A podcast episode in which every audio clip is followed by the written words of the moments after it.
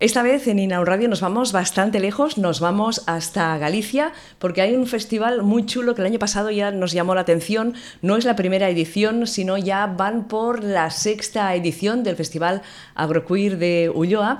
Y vamos a hablar con la, una de las organizadoras, o sea, con la coorganizadora, Gina Gisbert. ¿Qué tal, Gina? Hola. Bueno, cuéntanos, eh, ¿cómo nació la idea de este, de este festival? Bueno, pues hace seis años eh, estábamos un grupo de amigas y amigos que habitamos en, en, una comarca de, de, Lugo, en el centro de Galicia, y nos planteábamos dónde queríamos ir ese año a hacer la, bueno, a la manifestación del orgullo.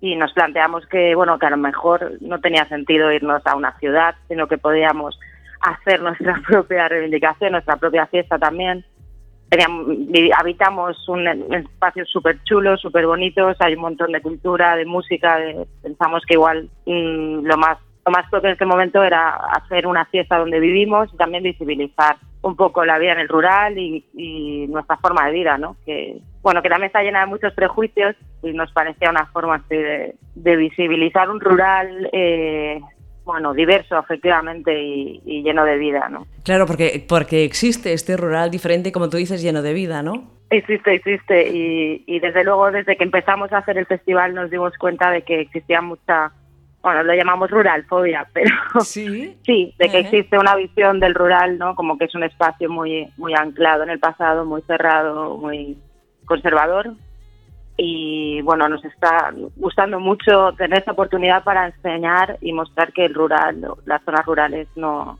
no, son, no tienen por qué ser para nada como se ven desde fuera. ¿no? Ajá. Eh, al principio el festival se llamaba Agro Gay, ¿no? Y luego cambiasteis a Agroqueer. Nosotras, al fin, al fin y al cabo, somos un grupo de amigas que no somos ni activistas de base ni, ni bueno, que no que vamos creciendo y aprendiendo mucho, ¿no? En el proceso de en estos seis años que llevamos con el festival y creo que el cambio de nombre es una de, una de las cosas que lo muestra, ¿no? Nos dimos cuenta de que al fin, bueno, que queer es un término mucho más amplio e inclusivo y que bueno, que era un cambio necesario, ¿no? Entonces le pusisteis este nombre, muy bien. Eh, para este 2019, nada, quedan días porque esto pasa en agosto.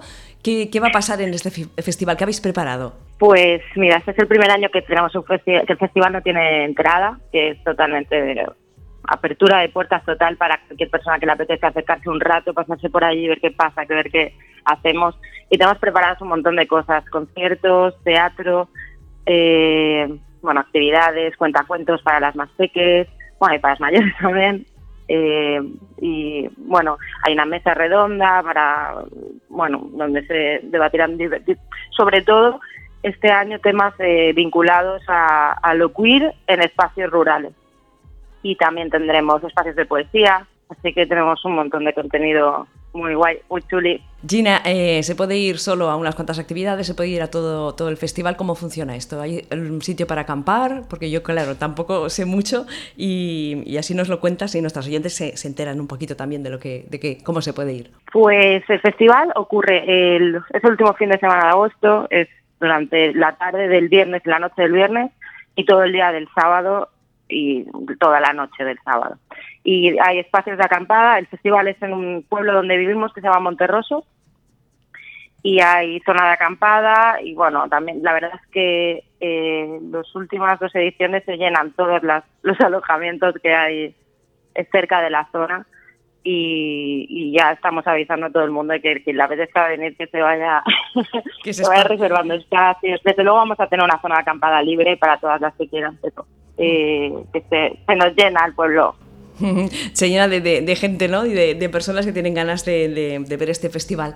Eh, estáis haciendo también, si no me equivoco, un, goteo, ¿no? Para financiar el, festival. Sí, es el primer año que lo hacemos. Bueno, como tomamos esta decisión de, no tener una entrada cerrada, el, el espacio donde hacíamos el festival, que es Gran Samarusa, una granja de, leche en ecológico. Eh, era, bueno, tenía un aforo limitado y teníamos entradas. Este año hemos decidido mover el festival a un espacio natural en el pueblo y al no tener entrada, eh, bueno, al final nuestras entradas eran simbólicas, eran fueron de 6, 7 euros, 6 euros. Pero decidimos lanzarnos a hacer esta campaña de crowdfunding porque nos parecía también interesante ver bueno, si la gente le parece interesante que siga sucediendo, el festival lo hacemos eh, sin ánimo de lucro y lo hacemos este grupo de amigas con mucha ilusión y porque nos parece bonito. Queríamos ver qué, pasaba, ¿no? Si la gente se animaba a colaborar para que esto siga sucediendo.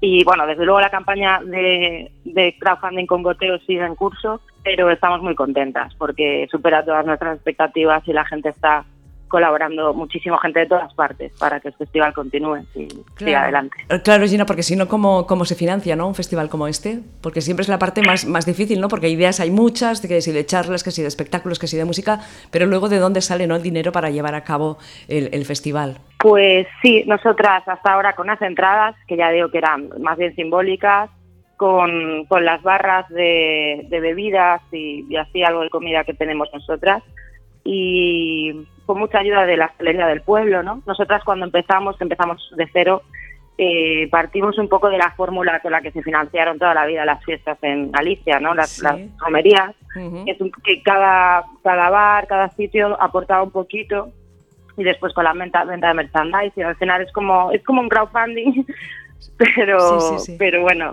de la zona, ¿no? Y ahora ya pues hemos abierto puertas para que colabore bien. quien quiera de todas partes. Ujú, Sí, sí, no, es una buena manera de, de- de- de encontrar dinero para, para poder seguir adelante. Eh, ¿Tendréis actuaciones musicales también? Sí, sí, sí, sí. Sobre, so- sobre todo lo que tenemos son actuaciones musicales. Eh, hasta ahora hemos tenido, hem- hemos tratado un poquito de, de- de, bueno, pues de guardar este concepto que llamamos agroqueer, ¿no? Teniendo grupos de música que, que beban de las raíces culturales de, la zona que habitamos, ¿no? De Galicia y a la vez que le den una, bueno, una siempre con perspectiva de género, ¿no? Siempre buscando un beber de esas raíces, pero pero revisitarlas y darles, pues bueno, mm, no voy a decir modernización porque no es, pero bueno, hay- hemos tenido diferentes versiones y visiones así de, de, de esta, esta revisitar eh, la música tradicional de Galicia y bueno, hemos tenido en- hemos tenido mucha suerte, hemos tenido mm, músicas referentes como Mercedes Peón o Rodrigo Cuevas, todo gente que está bebiendo de la tradición y, y poniéndolo aquí de vuelta, ¿no? Con unos proyectos súper alucinantes que os invito a, a conocer. Muy bien, si queremos saber más información, estáis en Facebook, también en Instagram, ¿no?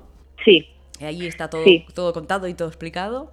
Sí, y tenemos un montón de fotos, de vídeos, de, bueno, desde luego, a nosotras lo que más nos apetece en realidad, ¿Qué porque es? al ¿Qué final es? nosotras no damos más de sí y no nos no podemos crecer mucho tampoco. Lo que nos apetece mucho es que, que la gente encuentre interesante el proyecto y que les apetezca replicarlo en sus pueblos, en, en donde vivan, ¿no? Que, Claro. que se animen a, a, a- a hacerlo. Mm. De momento está este, pero ¿conoces alguno más de, en España del tipo del vuestro? Pues la verdad es que, que, que Que sí, no. ¿Sí? está pasando, está pasando un Ah, montón. mira. sí, sí, sí. Ajá. Eh, desde que nosotras empezamos, en Galicia han habido muchas iniciativas. En cuestión de dos o tres años, de pronto se ha animado un montón de gente a hacer pues eh, celebraciones del Día del Orgullo en, en sus pueblos, en sus aldeas. Y después hemos ido descubriendo otros proyectitos similares en, bueno, en Andalucía, en Alicante. En, bueno, eh, tenemos, de hecho, intentamos enlazarnos ¿no? y conectarnos y, y estar un poquito Sí. al tanto las unas de las otras. Y en nuestra página y en Facebook tenemos eh, enlaces y referencias al resto de, bueno, de proyectos agrocuides en España. ¿Por qué, te- por qué tenemos que ir al- a, vuestro festival? O sea, invita a nuestros oyentes para, para que se acerquen eh, a vuestro festival este, este verano.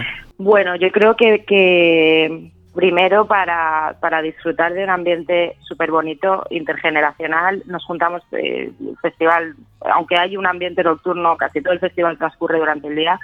Y a lo que a nosotras las organizadoras al lo que más nos gusta es ver que hay gente de todas las edades, desde familias con, con sus hijos, con las peques, a personas mayores de todas las, de las aldeas, de, hay un ambiente precioso, de, de estar muy tranquilas y compartiendo y, y como muy relajado en, un- en un paraje alucinante de, de bosques, de una naturaleza muy bonita. Eso seguro, ¿eh? Eso Y- seguro.